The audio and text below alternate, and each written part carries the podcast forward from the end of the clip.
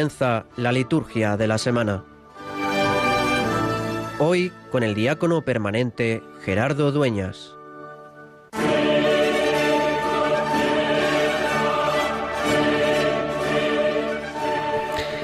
Míranos, oh Dios, creador y guía de todas las cosas, y concédenos servirte de todo corazón, para que percibamos el fruto de tu misericordia. Por nuestro Señor Jesucristo, tu Hijo, que vive y reina contigo en la unidad del Espíritu Santo y es Dios por los siglos de los siglos. Amén.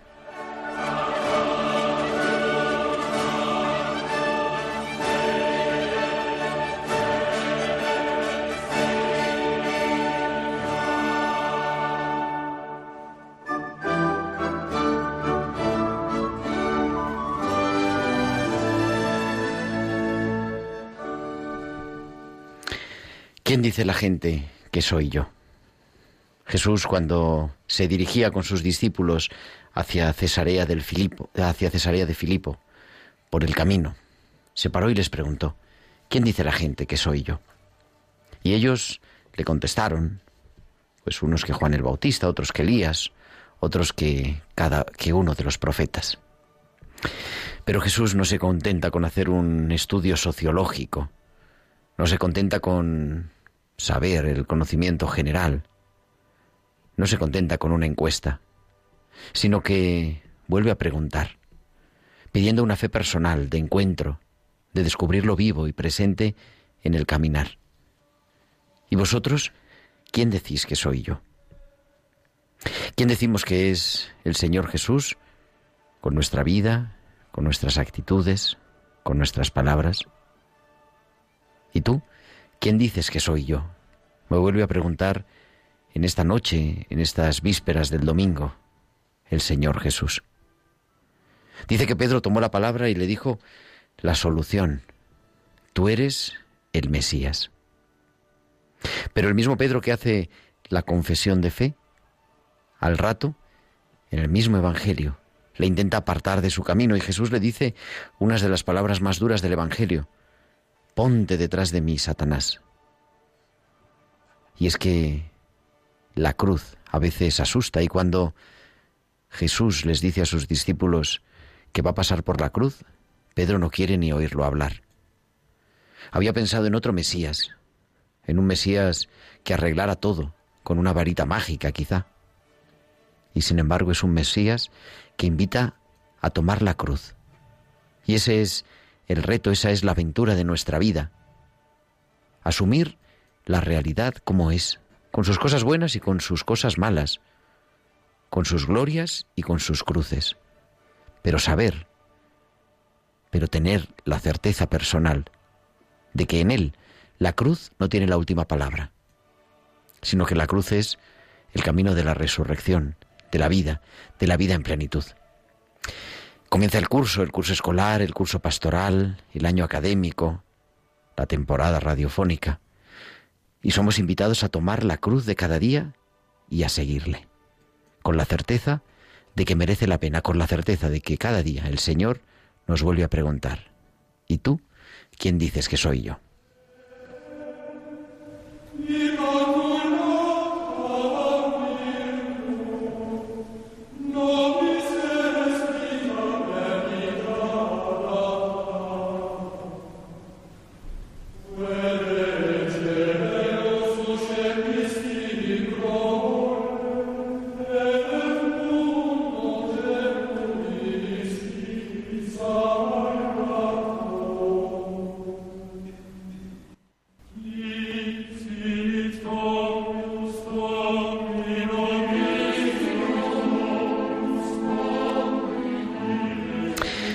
Noches, queridos amigos de Radio María. Son las nueve y cinco, las ocho y cinco en Canarias y comenzamos en directo desde los estudios centrales de Radio María en Madrid, en el Paseo de los Lanceros, una nueva edición de la liturgia de la semana. Como cada sábado de, de 9 a 10 de la noche, de 8 a 10 en Canarias, este programa en el que queremos vivir la espiritualidad de la Iglesia, que es la liturgia, la manera de expresar la comunión con Dios y de celebrarla. Con un equipo de excepción, tengo aquí a mi izquierda, en el micrófono número uno, el todavía director de O Jerusalén, Francisco Cañestro. Fran, muy buenas noches. Buenas noches, Gerardo. Buenas noches, oyentes de Radio María. Al otro lado del cristal, enfrente, está Marta Troyano, a los mandos, haciendo que esto se pueda escuchar en tu casa, en tu coche, en la aplicación, en el otro lado del océano, a través de Internet. Marta, muy buenas noches. Muy buenas noches, Gerardo, y buenas noches a los oyentes. Hoy tenemos también haciendo el programa de otra manera en la producción Bárbara Omar y muchas cosas. ¿Y de qué vamos a hablar en, este, en esta liturgia de la semana de este sábado 11 de septiembre de 2021, a los 20 años del 11S? Pues vamos a hablar de la vida de todo lo que sucede, pero de manera especial de la liturgia de esta semana y, como siempre, nos centraremos en el domingo vigésimo cuarto del tiempo ordinario. Estamos ya en el domingo 24 del tiempo ordinario. Continuamos en el ciclo B. Nos detendremos para pues meditar la palabra de este domingo que como cada semana nos quiere ser un alimento para cada uno de nosotros la celebración dominical. No hay cristianos sin la celebración del domingo y pues nos recordamos, queremos vivirlo así. Y también entraremos en la liturgia de toda esta semana, las celebraciones de esta semana. Es el próximo lunes celebramos San Juan Crisóstomo, el martes, el martes 14 de septiembre, la fiesta de la exaltación de la Santa Cruz, el miércoles la Bienaventurada Virgen María de los Dolores, el jueves San Cornelio Papa y San Cipriano Obispo Mártir, el viernes San Roberto Berlarmino y culminaremos la próxima semana el sábado con pues con la memoria libre de Santa María en sábado. Todo eso y mucho más porque queremos que nos escuchéis, pero también que os comuniquéis con nosotros, con vuestros comentarios en nuestro correo electrónico, la liturgia de la semana 1, con número, la liturgia de la semana 1 arroba radiomaria.es, o a través de las redes sociales. En Facebook somos Radio María España y en Twitter arroba Radio María España y podéis publicar también vuestros comentarios, vuestros tweets con el hashtag almohadilla liturgia semana. Y también por si fuera poco, durante la emisión en directo del programa, podéis enviarnos vuestros mensajes de WhatsApp al WhatsApp del estudio, al 668 594 383 668 594 383. Pues son las 9 y 7, las 7 y 7 en Canarias y las 8 y 7 en Canarias y entramos en este domingo vigésimo cuarto del tiempo ordinario.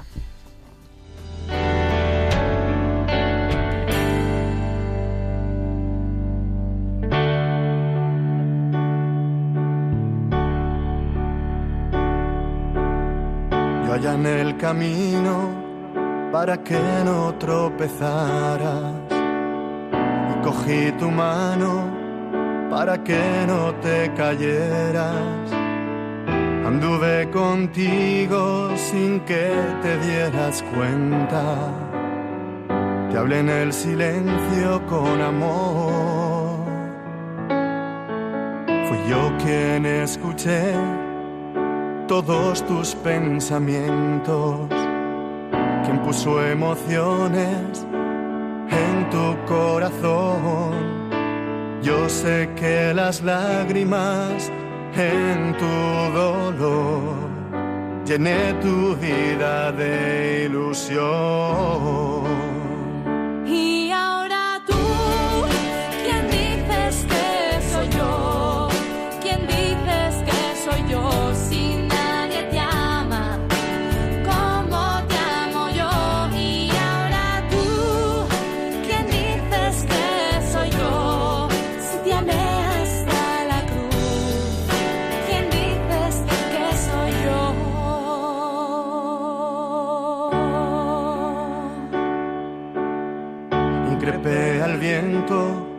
Para que no naufragaras. Este domingo 24 del tiempo ordinario, decíamos, estamos en el ciclo B, estamos leyendo el Evangelio de San Marcos y este domingo también, como siempre, nos centramos en la liturgia de la palabra, es la cuarta semana del Salterio para los que rezan las, eh, la liturgia de las horas y hemos comenzado ya hace un ratito con la celebración de las primeras vísperas. La liturgia de la palabra de este domingo está marcada por ese Evangelio con la pregunta de Jesús, ¿vosotros quién decís que soy yo? Y la primera lectura está tomada del capítulo 50 del eh, libro de Isaías. Es uno de los cánticos, el, uno de los famosos cánticos del siervo de Yahvé, una de las cumbres teológicas, dicen los expertos del Antiguo Testamento que pertenece a la segunda parte del libro de Isaías, lo que llaman los estudiosos el Deutero Isaías, en el que aparece ese misterioso personaje que encuentra el sentido de su misión apoyándose en la palabra de Dios. Si en la primera parte del libro, en el libro de la consolación, se pensaba que el emperador Ciro sería el elegido de Dios para liberar al pueblo, porque es el que había dado el decreto de retorno desde el destierro de Babilonia, a partir del momento en el que aparece en el libro de Isaías la figura del siervo, ya no es necesario apoyarse en un rey o en un gobernador humano para la libertad que Dios ofrece a su pueblo. Esas, estos cánticos del siervo tienen resonancia claramente en el Evangelio y en otros textos del Nuevo Testamento. Por eso mismo, la fidelidad a Dios, a la, a la, escucha atenta de su palabra por encima de las afrentas que debe sufrir el siervo de Yahvé, ponen de manifiesto el misterio del dolor como la capacidad que se debe tener frente a toda violencia. El perfil del siervo de Yahvé no está definido ni está claro si se habla de un individuo, del pueblo mismo, pero los cristianos enseguida lo supieron aplicar a Cristo, porque encontraron en esta descripción del siervo una semejanza inigualable a la vida de Jesús. Lo que para el judaísmo oficial y su teología no podía ser mesiánico, para los cristianos, después de la pasión y la resurrección, preanuncia al Mesías, que puede llevar sobre sus hombros los sufrimientos del pueblo y los del mundo entero. Y a esta primera lectura respondemos con el salmo responsorial que vamos a cantar en este domingo, Caminaré en presencia del Señor en el país de los vivos.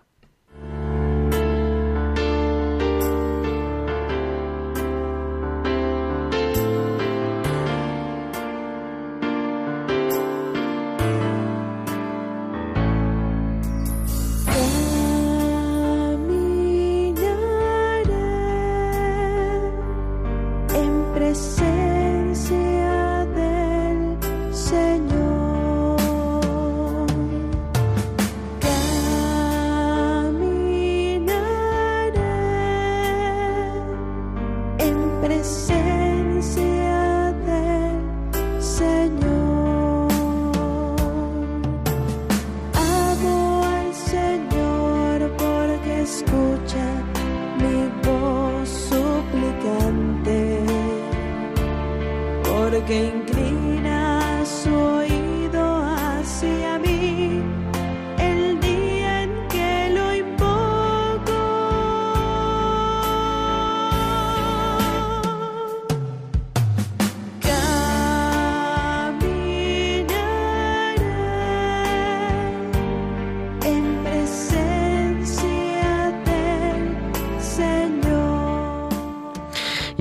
segunda lectura es, seguimos leyendo la carta de Santiago en este domingo en el capítulo 2 con ese pasaje archiconocido. La fe, si no tiene obras, está muerta. Yo con mis obras te muestro mi fe, muéstrame tú tu fe sin obras. Nos enfrenta con esa praxis de la vida cristiana. Nos encontramos ante uno de los pasajes más determinantes de esta carta de Santiago, en el que se ha visto una polémica, a veces dentro de la teología también paulina. Se dice que es la, la parte más importante de la carta porque pone de manifiesto que la fe sin obras no lleva a ninguna parte la vida cristiana. Esto es absolutamente irrenunciable y a nadie mm, se le podría pasar por la mente algo así como cree y peca mucho. El enfrentamiento no es entre Santiago y Pablo, sino entre interpretaciones que provocan equívocos. Pablo, es verdad, ha puesto la fe en Jesucristo como principio de salvación. Y esto es elemental y decisivo en el cristianismo frente a la ley judía, porque la salvación no puede venir sino de Jesucristo, en ningún caso de la ley y de sus preceptos. Pero la fe, por otro lado, a la vez, lleva a los compromisos más radicales en razón de la gracia de la salvación. De lo contrario, el cristianismo sería absurdo porque no es una ideología, sino algo que ocupa la vida entera, también la praxis, y que cambia el corazón del ser humano. Y así, con esta segunda lectura, entramos en el centro de la liturgia de la palabra de este domingo vigésimo cuarto del tiempo ordinario, que es la proclamación del Evangelio. Nos prepara ello el aleluya. El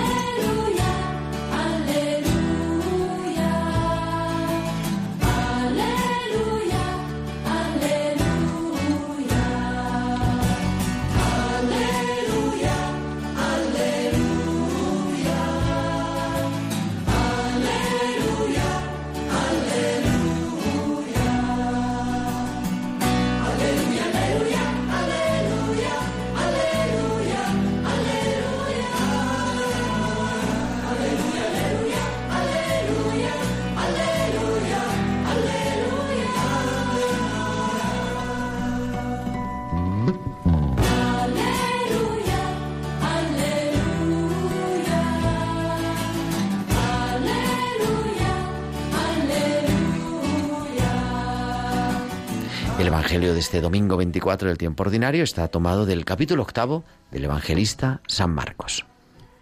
En aquel tiempo, Jesús y sus discípulos se dirigieron a las aldeas de Cesarea de Filipo. Por el camino preguntó a sus discípulos, ¿quién dice la gente que soy yo? Ellos le contestaron, unos Juan el Bautista, otros Elías y otros uno de los profetas. Él les preguntó, ¿Y vosotros quién decís que soy yo? Tomando la palabra, Pedro le dijo, Tú eres el Mesías, y les conminó a que no hablaran a nadie acerca de esto, y empezó a instruirlos. El Hijo del Hombre tiene que padecer mucho, ser reprobado por los ancianos, sumos sacerdotes y escribas, ser ejecutado y resucitar a los tres días. Se lo explicaba con toda claridad. Entonces Pedro se lo llevó aparte y se puso a increparlo. Pero él se volvió y mirando a sus discípulos increpó a Pedro. Ponte detrás de mí, Satanás. Tú piensas como los hombres, no como Dios. Y llamando a la gente y a sus discípulos les dijo, Si alguno quiere venir en pos de mí, que se niegue a sí mismo, que tome su cruz y me siga, porque quien quiera salvar su vida la perderá, pero el que pierda su vida por mí y por el Evangelio la salvará.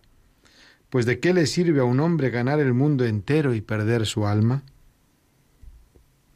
Y para comentar el Evangelio tenemos ya en directo al otro lado del teléfono a Carlos Bastida, que es capellán del Hospital de Canto Blanco en Madrid. Carlos, muy buenas noches. Hola, muy buenas noches, Gerardo. Pues nada, esperamos tu palabra para iluminar la palabra con mayúsculas. Muy bien. Pues veíamos en el Evangelio del domingo pasado cómo Jesús iba recorriendo Galilea haciendo el bien, o sea, proclamando la buena noticia, haciendo curaciones, etcétera. Y en el de este domingo hemos escuchado el episodio en las cercanías de Cesarea de Filipo y cómo les preguntó a sus discípulos y a Pedro acerca de lo que decían las gentes que observaban todo acerca de él. Las primeras generaciones cristianas sabían que los discípulos de Jesús deberían hacerse una y otra vez esa pregunta que un día les hizo Jesús. Tanto a esas primitivas comunidades como a nosotros hoy y a nuestras comunidades cristianas también se nos hace. Pero ante la pregunta, ¿y vosotros quién decís que soy?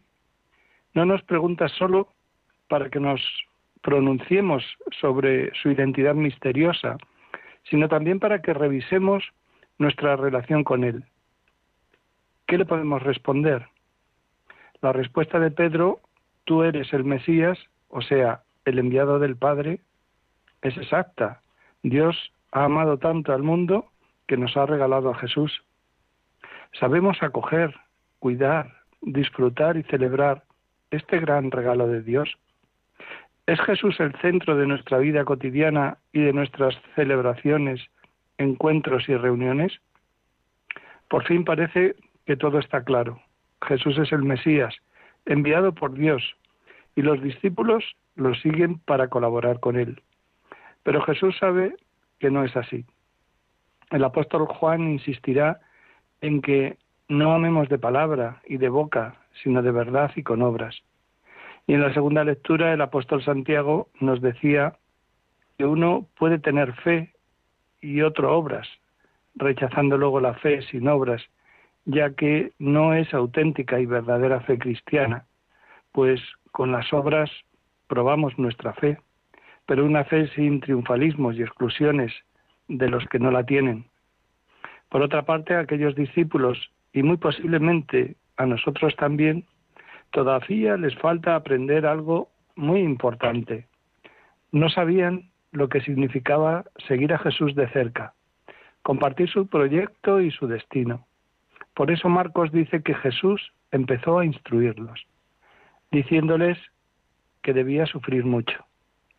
No es una enseñanza más, sino algo fundamental que ellos tendrán que ir asimilando poco a poco. Desde, el principio les habla con toda claridad. No les quiere ocultar nada. Tienen que saber que el sufrimiento los acompañará siempre en su tarea de abrir caminos al reino de Dios. Pedro se revela ante lo que está oyendo. Toma a Jesús consigo y se lo lleva aparte para increparlo. Había sido el primero en confesarlo como Mesías y ahora era el primero en rechazarlo. Quería hacer ver a Jesús que lo que estaba diciendo era absurdo. No estaba dispuesto a que siguiera ese camino. Jesús debía cambiar. Y Jesús reacciona con una dureza desconocida. De pronto ve en Pedro los rasgos de Satanás, el tentador del desierto que buscaba apartarlo de la voluntad de Dios. Se vuelve de cara a los discípulos y reprende literalmente a Pedro. Quiere que todos escuchen bien sus palabras. Las repetirá en diversas ocasiones. No han de olvidarlas jamás. Si alguno quiere venir detrás de mí, que renuncie a sí mismo, que cargue con su cruz y que me siga, que acepte el esfuerzo de vivir de acuerdo con sus enseñanzas y con sus obras. Y es que seguir a Jesús no es obligatorio, es una decisión libre de cada uno, pero hemos de tomarla en serio. No bastan confesiones fáciles. Si queremos seguirlo en su tarea apasionante de hacer un mundo más humano, digno y dichoso, hemos de estar dispuestos a dos cosas. Primero, renunciar a proyectos o planes que se oponen al reinado de Dios. Segundo, aceptar los sufrimientos que nos pueden llegar por seguir a Jesús e identificarnos con su causa. Así pues, no es fácil intentar responder con sinceridad a la pregunta de Jesús. En realidad, ¿quién es Jesús para nosotros?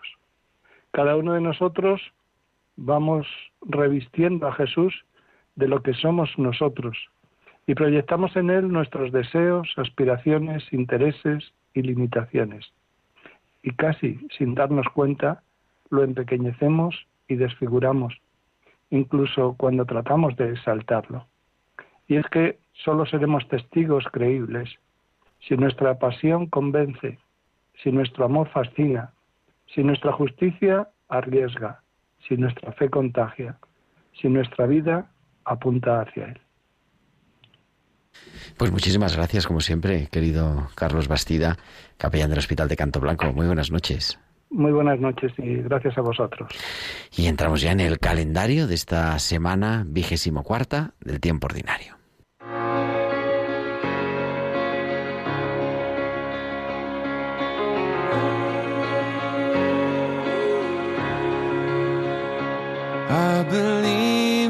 Sun. I believe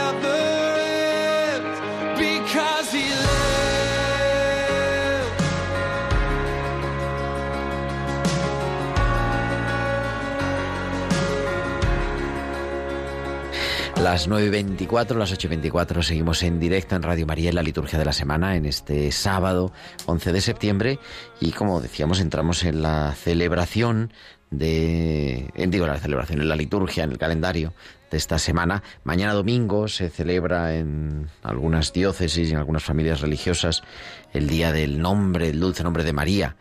Las congregaciones sobre todo que llevan el, que son tantas congregaciones que llevan como titular a la Virgen María, pero en la liturgia general evidentemente tiene precedencia la celebración dominical.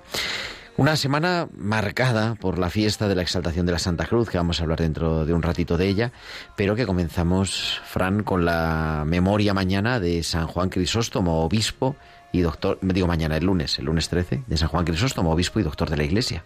Sí, recuerda cuando estuvimos en Constantinopla, Exactamente. el actual Estambul.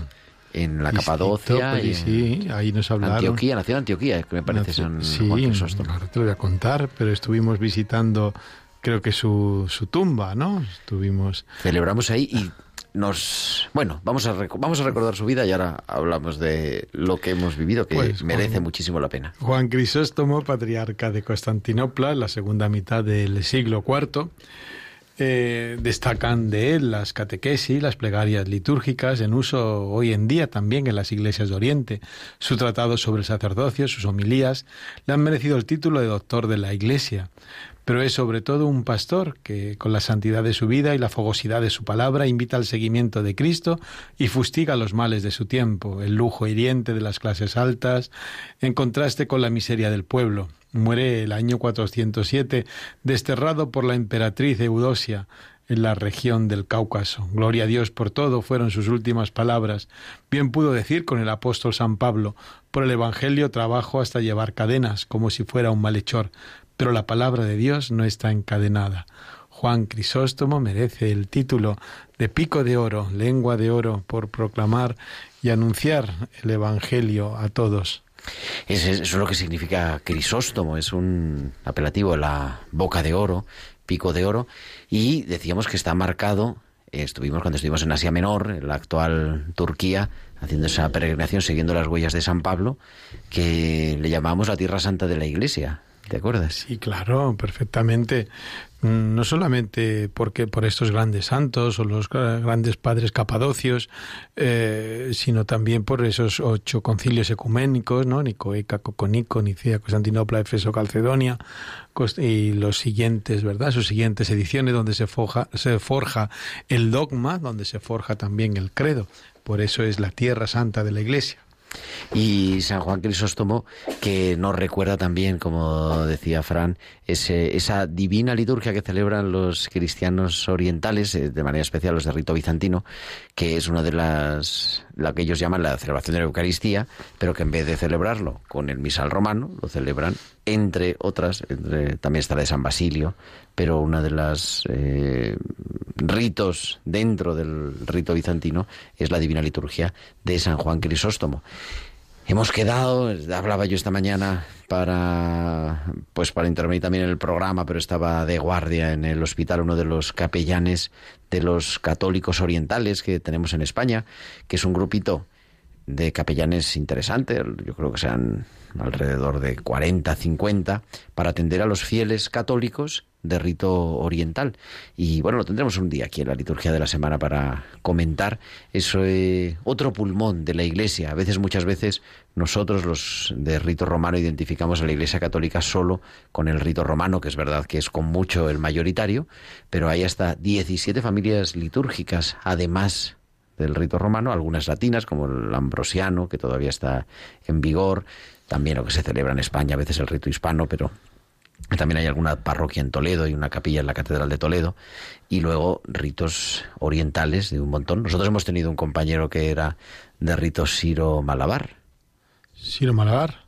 el padre Tomás Joseph, Ah, sí, sí, sí, también, también, también, también. que son celebran de otra manera, pero bueno, es una inter- una cosa interesante. Bueno, pues recordar también en esta fiesta del próximo lunes la memoria litúrgica de San Juan Crisóstomo a los cristianos orientales y de forma especial a los católicos orientales que son una minoría dentro de la minoría. Ahora hablamos un poquito de la fiesta de la exaltación de la Santa Cruz, que celebramos el martes 14, pero vamos a dejar para un poquito más adelante. Y continuamos con el calendario. El, miérco- el miércoles, el miércoles día 15 de septiembre, una- se celebra una fiesta ligada a la exaltación de la cruz, que es la bienaventurada Virgen María de los Dolores. Lo celebran muchas diócesis, eh, la ciudad de Cuenca, por ejemplo, que estaba yo esta mañana, estaban ya celebrando a Nuestra Señora de las Angustias, y es una celebración que nos recuerda que María permaneció al pie de la cruz.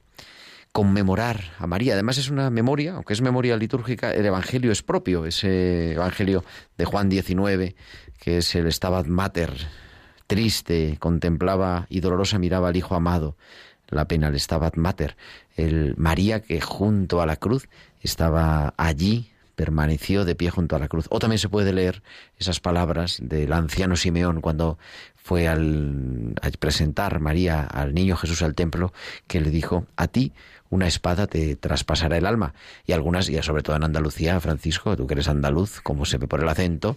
eh, Andaluz y gracioso, las dos cosas. ambas dos. Eh, esa es virgen con las siete con los siete puñales. Sí, sí, sí, sí, porque España es tierra de María, pero especialmente para comprenderlo está Andalucía. Eh, en, en cuanto a expresividad, en cuanto a emotividad, en cuanto reflejo de los diferentes misterios también de la vida de la Virgen, de la vida del Señor, que lo reflejan de esa manera clara, ¿no? Esa Virgen traspasada, ¿no? Con esos puñales de dolor. También nos remitimos, como no, eh, pero en fin, dentro ya anticipando lo que es el programa que que seguirá unas horas después de Jerusalén a esa capilla de la Dolorosa previa allí en el monte en el monte Gólgota en Jerusalén. Así que sí, es la Virgen, aunque en España realmente todavía en la- el pueblo eh, la Virgen de los Dolores se celebra más el Viernes de Dolores que, que este que en esta fecha, ¿no? Está más arraigada en la que es la conciencia popular en el 14, el 15, 14 no, en el más que el 14 y 15 de septiembre está eh, arraigada en el, viernes, el viernes anterior al, Sí, el viernes sí, de Dolores que anterior llamaba. al Domingo de Ramos. Y estaba porque nos había puesto Marta, aprovechando, porque Marta está al quite de todo, la sintonía de O Jerusalén, que sí había puesto la sintonía de Jerusalén. ¿no? Claro, claro, sí, esto, esto es un Porque hoy- apéndice, que era un preparativo, un preparativo de este programa eh, hermoso que está en su último... Hoy es el último programa. hoy el último programa de O Por lo menos por así- ahora. Así que a ver si Marta nos quiere poner un poco más de esa sintonía, porque ya nos quedan muy poquitos.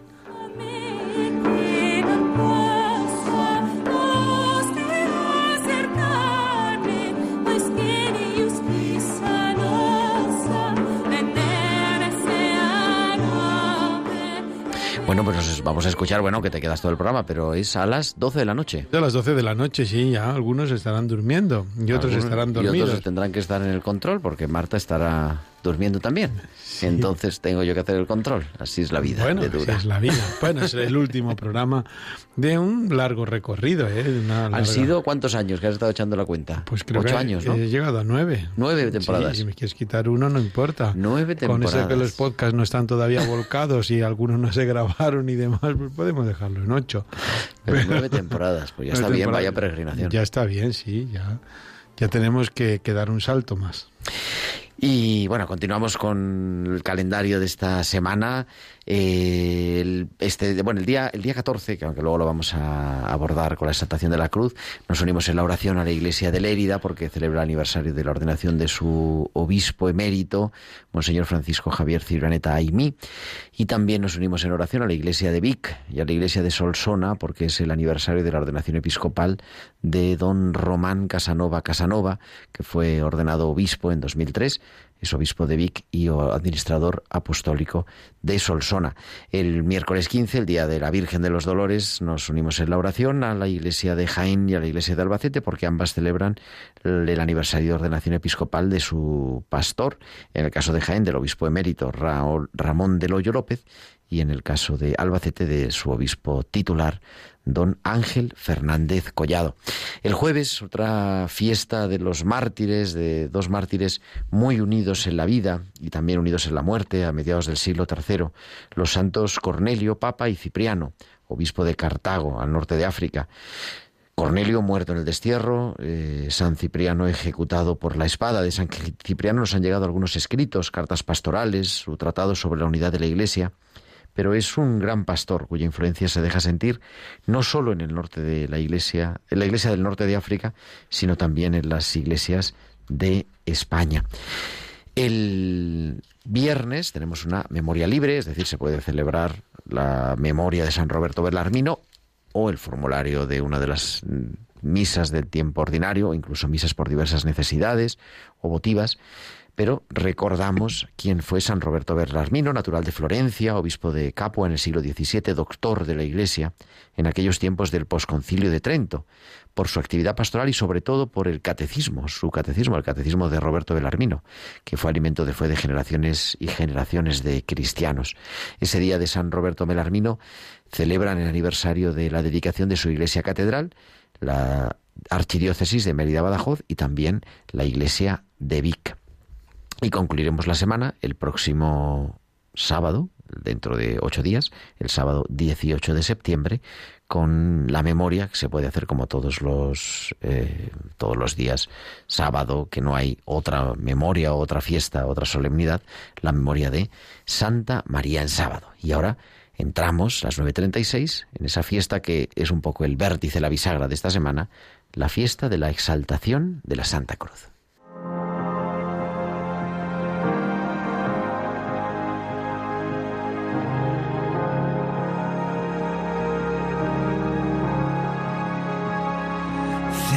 A place where mercy reigns and never dies. There's a place where streams of grace flow deep and wide.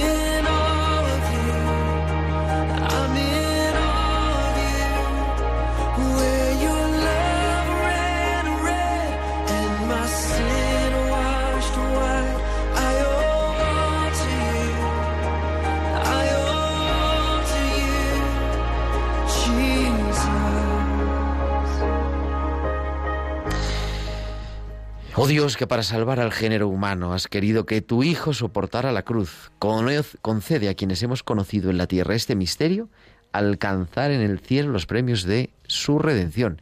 Esa es la oración colecta de la fiesta que vamos a celebrar este próximo martes, 14 de septiembre, el día de la exaltación de la Santa Cruz en la que miramos a la cruz y miramos al crucificado. Una de las fiestas de la cruz se celebra también la Cruz de Mayo, ¿no? Se en algunos sitios se sigue celebrando. Sí, se sigue celebrando las eh, cruces de mayo. La invención de la Santa Cruz se celebra en, en la Tierra Santa, en el Santo Sepulcro. ¿Cuál es el origen, Fran, de esta Pues el origen lo tiene esa, está en aquella gran mujer, Santa Elena, ¿no? que cuando peregrina a la Tierra Santa quiere encontrar pues lo, lo que pertenecía al Señor, los lugares más genuinos, y entre ellos busca la Santa Cruz, la cruz en la que fue crucificado nuestro Señor, y ayudado como de los mejores eh, arquitectos, de los mejores medios del imperio, porque era la madre de Constantino, que acababa de, de vencer, ¿verdad?, y unificar el imperio, en su persona eh, se dispone a encontrar la cruz del Señor.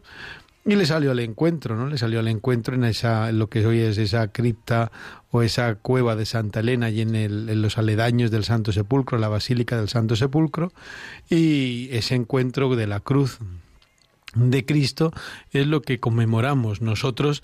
Es verdad que no hacemos la procesión, que estamos lejos de aquella tierra santa, pero sí que con esta fiesta nos acercamos a lo que es el núcleo mismo de nuestra salvación, el núcleo mismo de la redención. La cruz que, que se perdió también, esa cruz que fue entronizada en el, en el monte, en el monte Calvario, y que, bueno, en el siglo VII la roban de nuevo, tres siglos después de que Santa Elena la encuentre, la roban los persas, es, es de nuevo de vuelta eh, a, la- a lo que es el Calvario. La tienen allí justamente hasta que los cruzados la pierden en la batalla en el 1187 contra Saladino, en la batalla de los cuernos de Jatín. Ven cierto que antes mandaron un trozo de esa reliquia de la Santa Cruz, lo mandaron a Constantinopla, otro gran trozo está en Roma, en el Lignum Crucis que llamamos, hay un gran Lignum Crucis en Liébana también. Y, Santo Toribio. en Santo Toribio. Aquí en España y tenemos muchos trocitos de esa cruz, pequeños trocitos, es verdad que casi minúsculos trocitos eh, de la Vera Cruz, como llamamos, ¿no? Cual está muy extendido en toda nuestra en nuestra geografía, hermandades de la Vera Cruz, casi todas tienen un trocito o una reliquia o una o una aproximación también a esta fiesta de la cruz, a la cruz del Señor. La Vera Cruz, el Lignum Crucis, la exaltación de la Santa Cruz, celebra este encuentro, por repito, por la Madre de Constantino, eh, Santa Elena de la Cruz de nuestro Señor Jesucristo, que fue entronizada y puesto en su lugar, ¿no? Puesto en su lugar en aquel monte Calvario y dentro de la Basílica del Santo Sepulcro. Claro, tenemos que entender y viajar en el tiempo a la importancia que tenían las reliquias en aquella época y por qué quizá hoy hoy lo vamos quizá no seguro hoy lo hubiéramos conservado absolutamente intacta en un museo y en el Vaticano o donde fuera o en el museo británico pero en aquel momento se empezó a partir eh, y por eso luego aparecen dicen hay que hay tantas reliquias de la cruz hay quien dice sin mucho conocimiento Sin quizá. mucho conocimiento. Pues es normal. eh, los cristianos de todos los tiempos, no solo de no solo de siglos atrás, también de nuestro tiempo queremos acercarnos, queremos acercarnos a- al Señor, queremos estar lo más próximo. Hoy día tenemos las peregrinaciones, ¿no?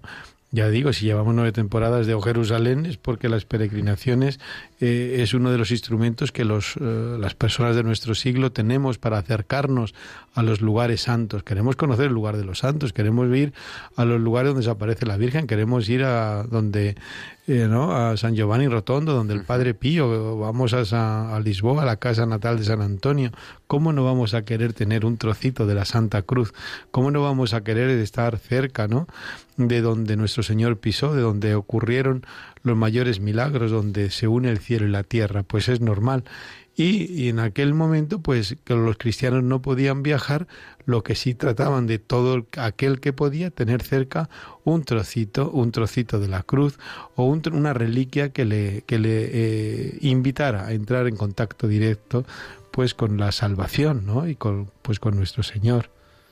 Recuerda el martirologio que celebramos la, exa- la exaltación de la Santa Cruz el 14 de septiembre porque es el día siguiente de la dedicación de la Basílica del Santo Sepulcro, de la Basílica de la Resurrección. Y mm, que claro no se celebra, se celebra en, Jerusalén como solemnidad y en, en el Santo Sepulcro porque es la dedicación de la Iglesia. Y al día siguiente se puso la mirada en la, en la cruz y hoy la celebramos en la liturgia como fiesta del Señor, es decir, cuando cae en domingo, se, algún, pues no me acuerdo, hace unos años ha caído y cae de cuando en cuando, cuando cae en domingo se celebra también, eh, tiene precedencia sobre la celebración del domingo, con la lectura que escuchamos en la, en la primera lectura del libro de los números, esa serpiente que Moisés levanta, ¿no? Y que es eh, lugar de curación, el que mira a la serpiente quedará curado, y que después leemos en el Evangelio la, la explicación cristiana, podríamos decir en Juan 3, dice, igual que Moisés levanta Sí. en el desierto, así tiene que ser elevado el Hijo del Hombre. Ahí tenemos esa imagen del Monte Nebo, ¿no? El que es donde Nebo. se ve Jerusalén, se ve esa, esa cruz, ¿no? Rodeada de serpiente, esa cruz salvífica, esa cruz sanadora, esa cruz sobre de toda la, Sí, la llanura de la Tierra Santa. sí, ahí, ahí está. Pues esa es la cruz de nuestro Señor, la exaltación de la Santa Cruz, la invención de la Santa Cruz, el encuentro de la cruz gloriosa de Cristo. En el prefacio y nos recuerda pues que no solamente estamos celebrando una memoria pasada, sino que el Señor ha puesto la salvación del género humano en el árbol de la cruz. Y rezamos con el prefacio para que allí, donde tuvo origen la muerte, de allí surgiera la vida, y el que venció en un árbol fuera en un árbol vencido por Cristo Señor nuestro. Dedicaremos también el programa, porque tenemos el día de la exaltación de la Santa Cruz, tenemos el programa de tiempo de cuidar, vamos a dedicar a cómo podemos unir la- el sufrimiento, la enfermedad, el, el dolor a la cruz del Señor y hacerle, darle sentido. Eso será el martes a las 8 de la tarde. Ahí estaremos. Allí estaremos, pero antes de eso tenemos, vamos a seguir recordando lo que celebramos cada, lo que recordamos cada programa de la liturgia de la semana, que estamos leyendo en, desde el año pasado, la Constitución Sacrosantum Concilium del Concilio Vaticano II.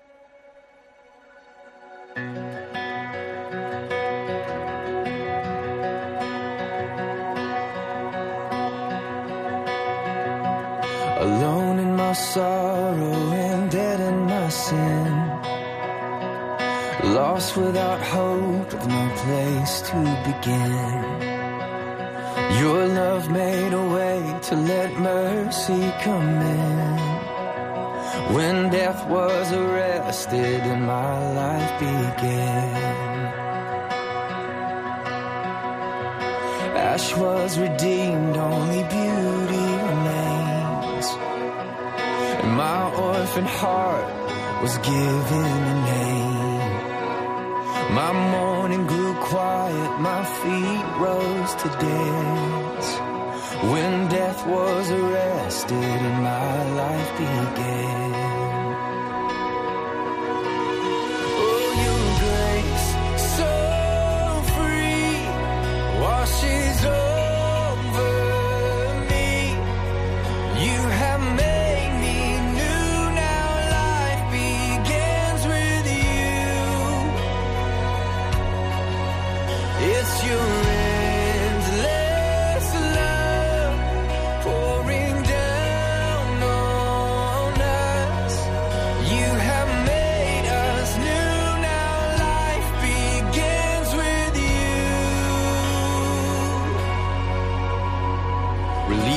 My chains, I'm a prisoner no more. My shame. Las 9 y 46, las 8 y 46 en Canarias, entramos en la recta final de este programa de la liturgia de la semana, de este sábado 11 de septiembre. Recibimos también vuestros mensajes al WhatsApp, nos escribe Alicia desde Murcia, vamos a pedir por ella como nos encomienda. Recordamos que tenemos abierto nuestro WhatsApp siempre, el 668-594-383, 668-594-383. Esperamos todos vuestros mensajes. Y decía, en este, este año, en la temporada 2020-2021, y yo creo que vamos a entrar un poquito también en la 22-23 que empezamos el próximo mes de octubre, porque en Radio María, sabéis, el inicio de la temporada es el 1 de octubre, hemos venido leyendo la constitución eh, sobre la divina liturgia, sobre la sagrada liturgia del Concilio Vaticano II, la constitución Sacrosantum Concilium, con motivo del 50 aniversario también de la clausura del Concilio Vaticano II. La semana pasada se quedó nuestro querido compañero Rafael Casas en el número 89, que hablaba de la reforma del oficio de mm, la liturgia de las horas, del oficio divino, mm, pues eh, con las horas que se quitaban, maitines, prima, y sigue, vamos a continuar saboreando lo que dice la Constitución Sacrosantum Concilium sobre el oficio divino, sobre el breviario, que a veces se denomina así un poco mm, inadecuadamente. En el número 90 nos recuerda que el oficio es fuente de piedad. El oficio divino, en cuanto oración pública de la Iglesia, es además fuente de piedad y alimento de la oración personal. Por eso se exhorta en el Señor a los sacerdotes y a cuantos participan en dicho oficio que al rezarlo la mente concuerde con la voz y para conseguirlo mejor adquieran una instrucción litúrgica y bíblica más rica, principalmente acerca de los santos. Al realizar la reforma, adáptese el tesoro venerable del oficio romano, de manera que puedan disfrutar de él con mayor amplitud y facilidad todos aquellos a quienes se les confía. En este programa hablamos de, hasta ahí la cita de Sacrosanto Concilio 90, digo, en este programa hablamos de la liturgia, de la liturgia de la semana y de la espiritualidad litúrgica. Y la espiritualidad litúrgica es, tiene un centro evidentemente en los sacramentos, pero uno de sus pilares básicos que va acompañando la vida de los ministros de la Iglesia, la vida de la vida de los religiosos, de los consagrados y también de los fieles laicos, el oficio divino, es decir, la liturgia de las horas que decimos nosotros habitualmente, con esos dos quicios importantes, laudes al amanecer, vísperas al atardecer y también pues con el resto, con el oficio de lectura, la hora intermedia, tercia, tercia sexta, nona y la oración de completas antes de acostarse. Es fuente, por lo tanto, de piedad y es aprender a rezar con la palabra de Dios y con los salmos. Es cierto que, claro, quizá la persona que inicia en el oficio, pues el lenguaje de los salmos a veces nos cuesta, nos pasa, ¿no? El, cuando, por ejemplo, pasa a preparar una boda, que van los novios a elegir las lecturas, Siempre te eligen una lectura, primera lectura, la carta de San Pablo a los romanos, te eligen el Evangelio, lo que corresponda, pero les cuesta elegir los salmos, porque es verdad que es un lenguaje en el que tenemos que aprender a rezar. Pero es cierto que también toda la tradición de la Iglesia ha rezado. Los primeros cristianos, ya los primeros cristianos, seguían rezando con los salmos, como lo hacían en la sinagoga judía. Por tanto, que el oficio nos recuerde esto, ¿no? Que, que podamos adquirir una mayor instrucción litúrgica y bíblica acerca de los salmos. Quizás sería bueno, que no lo hacemos mucho, predicar sobre el salmo. Nunca se comenta nada sobre el salmo, normalmente. Es cierto, es cierto. Es Siempre se lo lleva todo el Evangelio, a veces Alguna lectura, un alguna lectura así Una fiesta. de la carta apostólica quizás, pero poco más, poco más, sí. Pero bueno, pues podría ser una cosa interesante, ¿no? Y sigue el número 91, dice, distribución de los salmos. Para que pueda realmente observarse el curso de las horas, propuesto en el artículo 89, el artículo anterior, distribúyanse los salmos no en una semana, sino en un periodo de tiempo más largo. El trabajo de revisión del salterio, felizmente emprendido, llévese a término cuanto antes, teniendo en cuenta el latín cristiano, el uso litúrgico, incluido el canto, y toda la tradición de la Iglesia latina. Es que se rezaba la liturgia de las horas en todos los 150 salmos en una semana. Claro, era un oficio mucho más largo, se rezaban muchos salmos eh, completos. Nosotros ahora rezamos muchas veces un trozo en el oficio de lectura, la mayoría de los días es un solo salmo dividido en tres partes. Y ahora lo rezamos en cuatro semanas, por eso esto que siempre decimos, ¿no? Estamos en la primera semana del Salterio, la segunda semana del Salterio, la tercera, la cuarta porque a lo largo se ha seguido el- la comisión eh, pertinente, la comisión de reforma litúrgica, siguió esto que decían los padres conciliares en el noveno 91 de Sacrosantum Concilium y hizo esa revisión para adaptar el rezo y la obligación de la Iglesia mm, siguiendo su tradición de rezar los salmos en cuatro semanas. A lo largo de las de cuatro semanas, de las cuatro semanas del Salterio, rezamos los 150 salmos prácticamente, eh, prácticamente todos, algunos más de una vez, y también adaptados al cómo estaban compuestos. Por algunos son de peregrinación, algunos son para el amanecer, otros son para pedir perdón, para dar gracias a Dios.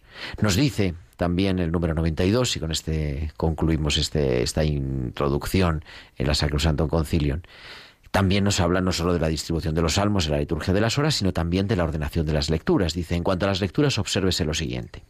Primero, ordénense las lecturas de la Sagrada Escritura de modo que los tesoros de la palabra divina sean accesibles con mayor facilidad y plenitud. Segundo, que estén mejor seleccionadas las lecturas tomadas de los padres, doctores y escritores eclesiásticos. Tercero, devuélvase a su verdad histórica a las pasiones o vidas de los santos.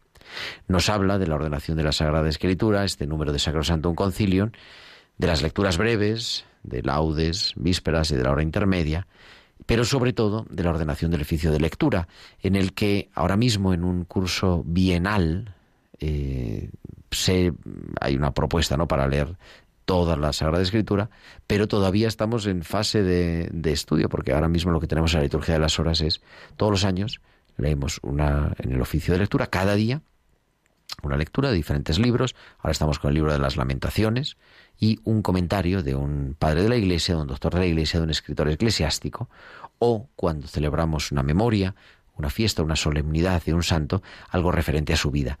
Los padres conciliares recuerdan, bueno, que esto atienda a la verdad histórica, a la vida de los santos. Vemos que dedica la, la Constitución Sacrosantum Concilium un gran peso a la liturgia de las horas. Yo creo que sigue siendo un tesoro por descubrir. Se celebra, se celebra en las comunidades religiosas, lo celebramos muchas veces de manera individual y quizá en las parroquias pues habría que ir introduciendo también el rezo de la liturgia de las horas, de los laudes, de las vísperas. Ahora contamos con aplicaciones en el móvil que se puede rezar, Salterio Pro, EPREX o incluso la Conferencia Episcopal ha lanzado su aplicación oficial, Liturgia de las Horas de la CEE. Me parece que se puede buscar en casi todas las aplicaciones, en casi todos los dispositivos móviles. Es una manera pues también de ir rezando, quizá no todos los días, no con el peso de la obligación, ni todas las horas, pero para irse introduciendo en este lenguaje de los salmos que va tocando el corazón.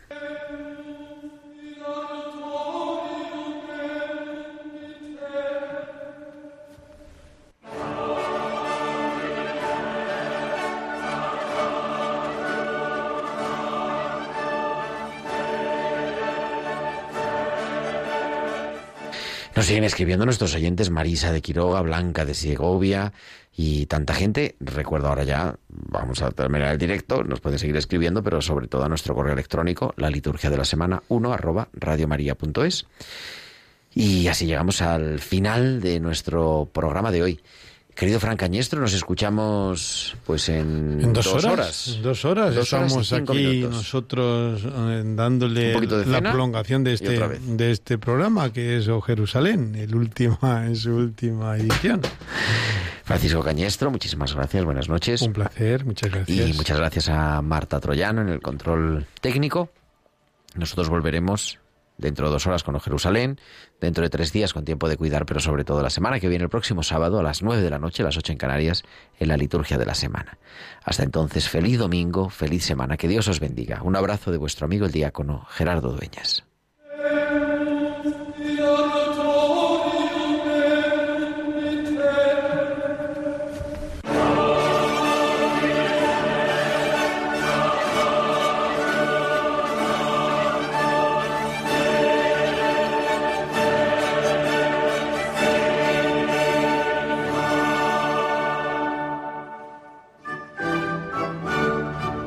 Han escuchado la liturgia de la semana con el diácono permanente Gerardo Dueñas.